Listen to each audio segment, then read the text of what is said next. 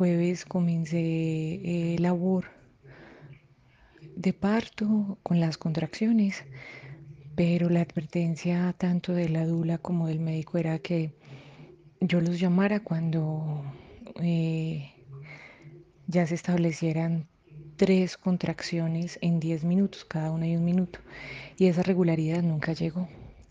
Tanto es así que no llegó que yo dejé la piscina, pues José me, me dejó la piscina inflada, ya lista para, para llenarla en cualquier momento, porque se supone que yo ahí iba a lograr como la mayor parte del trabajo de parto, hasta, hasta seis de dilatación, momento en el que me iba para la clínica. Pues chicos, como esa regularidad nunca llegó, yo nunca me metí a la piscina.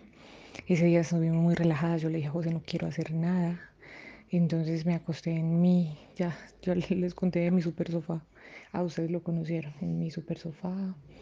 Eh, y vimos como tres películas y bueno, ya eh, las contracciones estaban haciendo bastante dolorosas, pero seguían sin regularidad.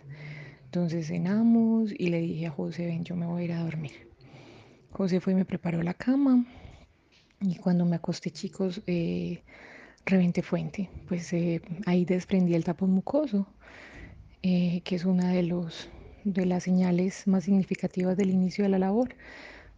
Mm, después, inmediatamente, pues inmediatamente, muchachos, rompí membranas. Y bueno, eso es un líquido bastante asustador porque viene sanguinolento inicialmente y ya después es un asunto incontrolable. Sale, sale, sale, sale, sale, salen muchos, pues una gran cantidad. Entonces ahí me asusté un poco, llamé a María Clara, eh, llamé a Bernardo ambos me dijeron como que reventaste fuente, pero ¿por qué no nos llamaste antes? Entonces les dije, bueno, no había que no había llegado a la regularidad. Llegamos a Prado, me entraron por urgencias, José y yo pues bastante precavidos con el tema de, de salubridad. Eh, llegamos con guantes y tapabocas. Me entraron a urgencias y esperé a que la ginecóloga de turno me hiciera el tacto. Me hizo el tacto y me dijo, estás muy avanzada, estás en 5.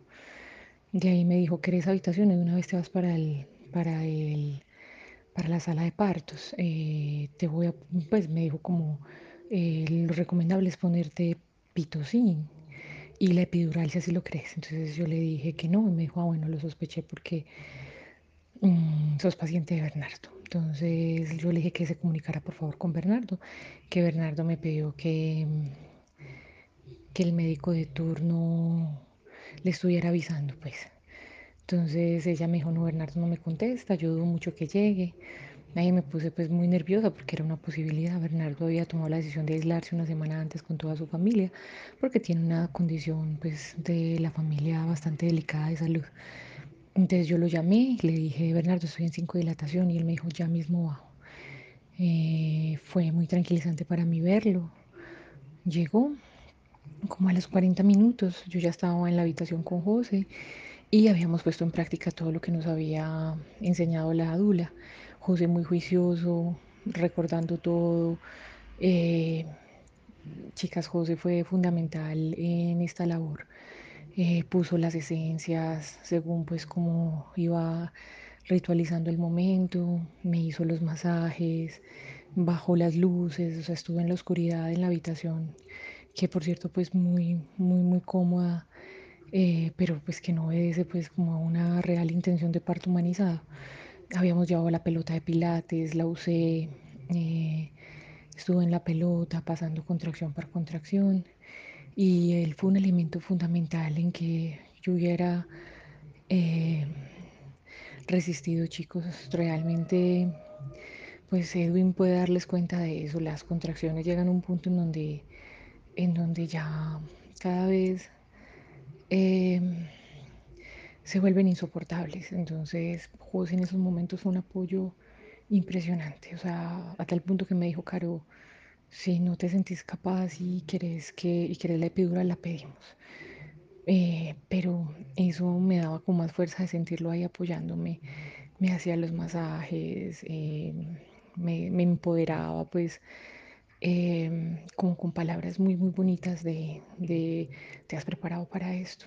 Y muchachas, así fue. Cuando menos lo esperaba, les estoy hablando que yo llegué a la clínica a las 10 de la noche y a las, por ahí a las dos y media, yo ya comienzo a sentir las, las contracciones de pujo.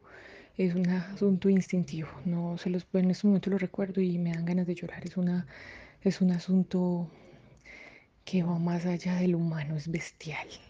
Sentís unas ganas de pujar. Bernardo quiso respetar mucho la intimidad que teníamos José y yo. Eh, entonces él se salió de la habitación en esas últimas contracciones. Eh, yo le dije a José, anda por Bernardo, ya. Me dijo, ¿qué pasó? Y yo, porque, porque tengo sensación de pujo. Y Bernardo llegó, metió la mano y me dijo, Caro, está haciendo dilatación. De hecho, me dijo como, Caro, es posible que tengas a Abril acá y, y, y, José pueda presenciar el nacimiento de Abril, pero ustedes dos callados no, no pueden decir nada.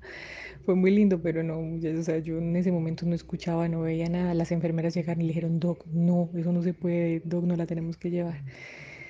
Entonces José me acompañó hasta la sala de parto, chicos, y la sala de partos fueron, no sé, me supongo yo que por ahí 20 minutos, eh, no más. Eh, bueno, ese, esa, ese, esa fase, esa fase, porque pues digamos que el trabajo de parto son tres fases, esa tercera fase, que es la última, la del expulsivo, eh, chicos, eh, fue, fue muy fuerte, pero fue muy corta. Entonces yo le agradezco a la vida eso. Eh, fue muy bonito. Ahí fue conectarme con Abril y decirle que, que las dos estábamos en esa labor y que, que teníamos que lograrlo. Yo no abrí los ojos en ningún momento, solo quería absoluta oscuridad, pero fue, fue hermosísimo ese momento que como les digo va más allá del humano, es instinto en donde, donde pujas, o sea, el cuerpo te indica que tenés que empujar, que tenés que expulsar. Y el médico, pues sí, Bernardo es un excelente profesional, también me acompañó mucho desde la palabra y, y, y él hacía un ritual, su propio ritual médico, honrando a la mujer que pare. Es muy hermoso, muchachos, ese momento. Pues Edwin ya lo vivió con Carmen eh, en mi caso, José no pudo entrar a la sala de parto, pero digamos que estuvo incluso hasta que ya abril. Bernardo dijo, aquí está la cabecita. Mm, y ya, bueno, ahí después les contaré con detalles expulsivo. Eh, Bernardo, Bernardo le dice a Abril, corto tu cordón en nombre de tu padre, honro a tu padre y la presencia de él y, lo corto en nombre de él. Fue muy bonito. Eh, la experiencia fue hermosa. Y bueno, chicos, ya después llega Abril, Abril no llora. Bernardo me la pone incluso antes de, de, cortar el cordón, me la deja un ratico, hace lo que hacen todos los mamíferos, que es buscar instintivamente el pezón. Eh, me la dejan ahí un, un ratico y entonces eh, cuando las enfermeras me eh, le dice a las enfermeras, le tienen que pedir permiso a la mamá, que si se la deja llevar para que la pesen y la miden. Y si lo hacen ahí delante de mí, me pidieron permiso. O sea, realmente el protocolo de parto humanizado está. Lamentablemente muy pocos médicos. Un médico como Bernardo lo cumple a cabalidad. Eh, chicas, logré ritualizar el parto de abril. Yo ya había abandonado esa idea. Creo que se lo había dicho, no sé si a Marcela o a Juliet. Ya la había abandonado porque realmente había sido un poco frustrante pensar que Bernardo no iba a poder acompañarme por su aislamiento. Pero bueno, chicos, lo logré. Ya estamos acá con Abril. Ya Abril se está despertando. Ahí está estornudando. Bueno, chicos, los dejo. Cuídense mucho. Y eh, discúlpenme no mandarles audios en particular, pero no alcanzo. Cuídense mucho.